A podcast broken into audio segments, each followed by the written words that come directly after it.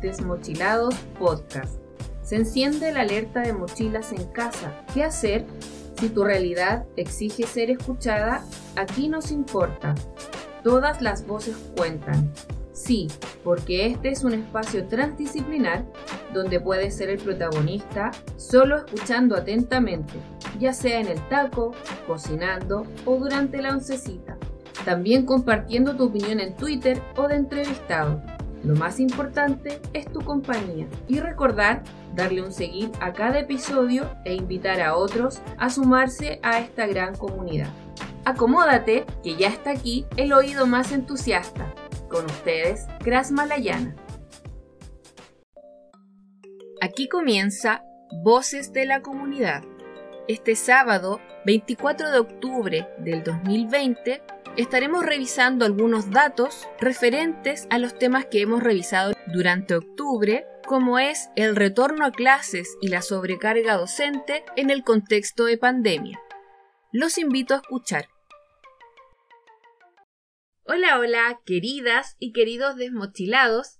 Les doy la bienvenida a este episodio donde ya nos preparamos para despedir octubre. ¿Cómo están los ánimos para el plebiscito? Esperamos mucho para que llegara este momento, así que ahora es muy importante que usted se cuide para ir a votar con todas las medidas de seguridad. Recuerde llevar su mascarilla, eso es muy importante. Tener claro su lugar de votación y obviamente considerar llenar correctamente las dos papeletas que corresponden a este plebiscito. Hoy día les quiero hablar de la segunda oleada de contagios en la pandemia. ¿Habían escuchado de eso? Bueno, es una tendencia que se está dando en los países donde ya se había decidido levantar las cuarentenas, como es el caso de Europa, continente que ha vivido los procesos de pandemia un poco antes que acá en América. Y les comento rescatando información de medios informativos de la web, que la preocupación por esta segunda ola de contagios está enfocado en un alto número de personas mayores que se está infectando.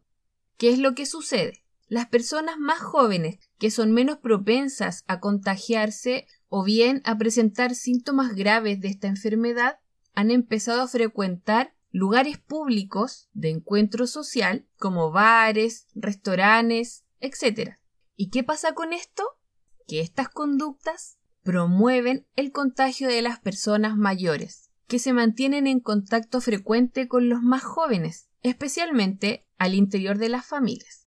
Entonces, según fuentes noticiosas, en el caso de algunos países de Europa, ahora los contagios de las personas mayores de 65 años es más del doble de lo que era durante la primera oleada. ¿Qué consecuencias tiene esto?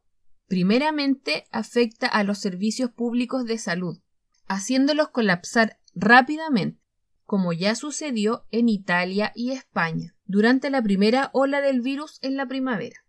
Otro caso ejemplar es el de Francia, en donde los nuevos casos de COVID-19 entre personas de 65 años o más se ha triplicado en solo seis semanas según la Agencia de Salud francesa. Entonces, se ha llegado a la conclusión de que la sociedad retome la vida habitual, enfocándose en el cuidado y protección de los ancianos, ha resultado un fracaso y la mayoría de los gobiernos ahora se están dando cuenta de esto. Por ejemplo, Irlanda anunció que el lunes volverá a imponer un bloqueo de seis semanas. Y bueno, Nombro estos países por poner algunos ejemplos, pero estas medidas se están replicando en muchos países del continente europeo. ¿A qué voy con todo esto? No solo a que usted se informe de datos o conozca lo que es la segunda oleada de la pandemia, sino que es para que podamos hacer un contraste de la situación en nuestro país, en donde se sigue insistiendo que volver a las clases presenciales es importante, necesario y bla, bla, bla, bla. Nos van a seguir dando un montón de razones para que lo aceptemos, obviando antecedentes de las experiencias que han tenido como en el continente europeo, lo que conlleva en gran medida la posibilidad de que el próximo año tengamos que continuar con esta modalidad de clases online. ¿Y qué es lo importante en todo esto? cómo va a funcionar el sistema, cómo se va a entregar el soporte para ello, para que de una vez por todas dejen de poner en las manos de los docentes la responsabilidad de otorgar soluciones a las necesidades educativas que surgen en los hogares para acceder al aprendizaje online. Porque claramente esto ha significado un costo para las y los docentes en términos económicos, de salud y calidad de vida. Y aún, frente a toda esta adversidad, se le sigue exigiendo al docente estándares que están relacionados con el sistema de enseñanza-aprendizaje de las aulas y que por ende no es atingente a las clases online. Y es de lo que hemos venido hablando ampliamente, tanto en el café diferente como con las estudiantes de educación básica y educación media del Club de las Malteadas. Y bueno, esto no es un tema meramente intuitivo, y así lo ha evidenciado la UNESCO, institución que aporta datos muy relevantes a esta situación, ya que tras encuestar a más de 10.000 docentes, han logrado concluir que los docentes sienten un alto desgaste frente a las exigencias del trabajo administrativo por sobre las labores pedagógicas y de vínculo con los estudiantes. Otra encuesta realizada por la Fundación Chile revela datos importantes en relación a la necesidad de adaptarse a esta nueva modalidad de clases online. Y según los datos recogidos en esta encuesta, solo el 10% de los encuestados pudo señalar que realiza el teletrabajo en una oficina o sala de estudios. Y por otra parte, hay un 15% que logró improvisar una habitación, mientras que un 75% de los y las profesoras no cuenta con un espacio exclusivo solo para trabajar, con lo que esta misma encuesta logró recabar que un 55% de los y las docentes se encuentran en un estado extremo de agotamiento. Y esto, por decir algo y aportar algunos datos de respaldo, porque lo verdaderamente importante acá, creo yo, no es solamente evidenciar que existe una sobrecarga ya sea porque así lo podemos percibir en los y las docentes, o porque, bien, como decían estas encuestas, hay datos que pueden dar fe de esta situación. Sin embargo, el asunto de fondo se le está poniendo atajo. ¿Qué pasa con la salud de los y las profesoras? ¿Quién se va a hacer cargo de las consecuencias? ¿Quién se está haciendo cargo de generar condiciones más amenas para los y las profesoras? Si evidenciamos esta situación, pero solo para espantarnos por ello, no sirve de mucho. Lo importante que se tomen cartas en el asunto y las medidas que propone nuestro connotado ministro Raúl Figueroa no ayudan mucho queriendo adelantar el año escolar 2021. ¿Será posible que en algún momento hayan personas más competentes al frente de decisiones tan importantes como es la educación? ¿Será posible que hayan personas y autoridades que estén realmente enteradas de las necesidades que surgen en las escuelas, en los estudiantes y en las comunidades educativas? Mientras esto no cambie, se continuará haciendo un gran daño a la educación y entorpeciendo las posibilidades de acceder a los aprendizajes vinculados a la escuela. Ahora quisiera ver encuestas que realmente reflejen propuestas para aliviar la carga de los y las docentes. Quisiera ver en el Parlamento discusiones por propuestas y por planes que busquen mitigar la sobrecarga en docentes y facilitar también esta labor para toda la comunidad educativa. Y también quisiera ver más denuncias al respecto.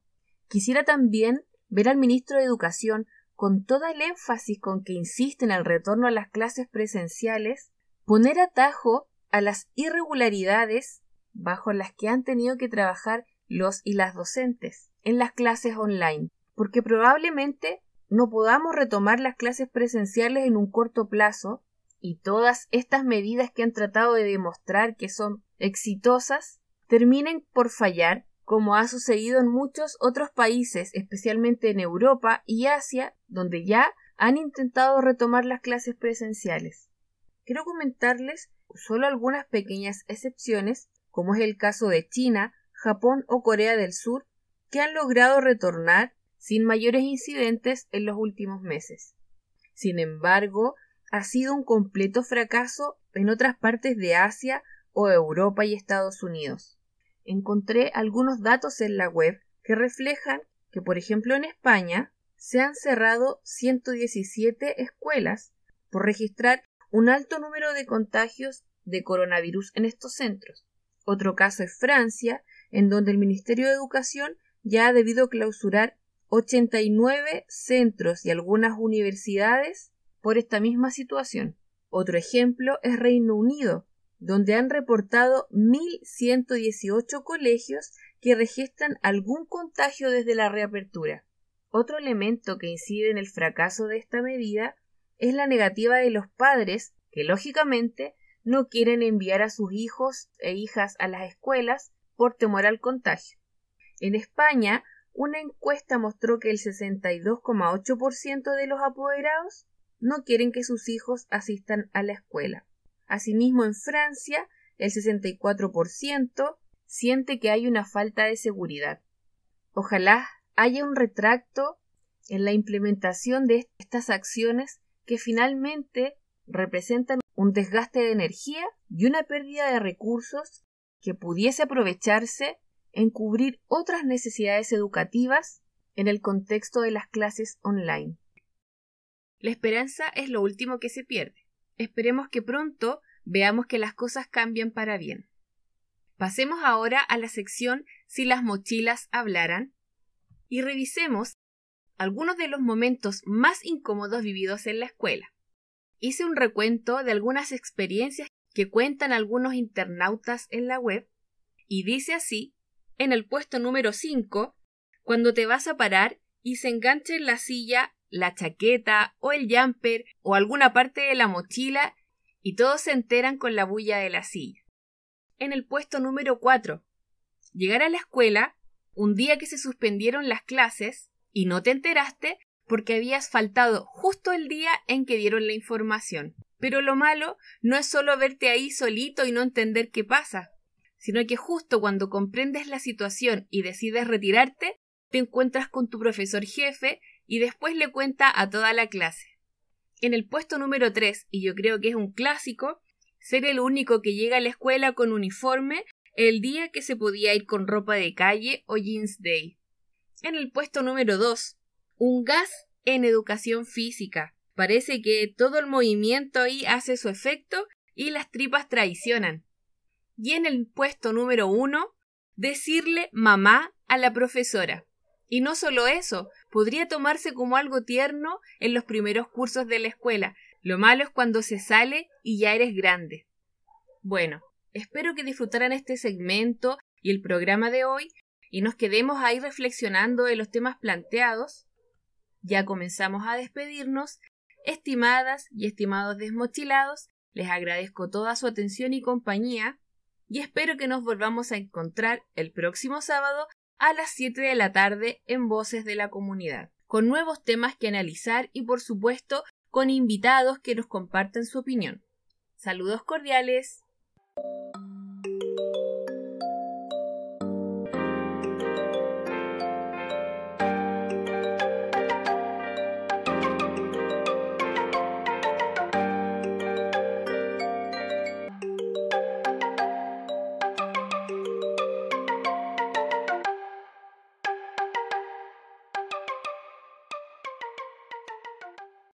Desmotilado.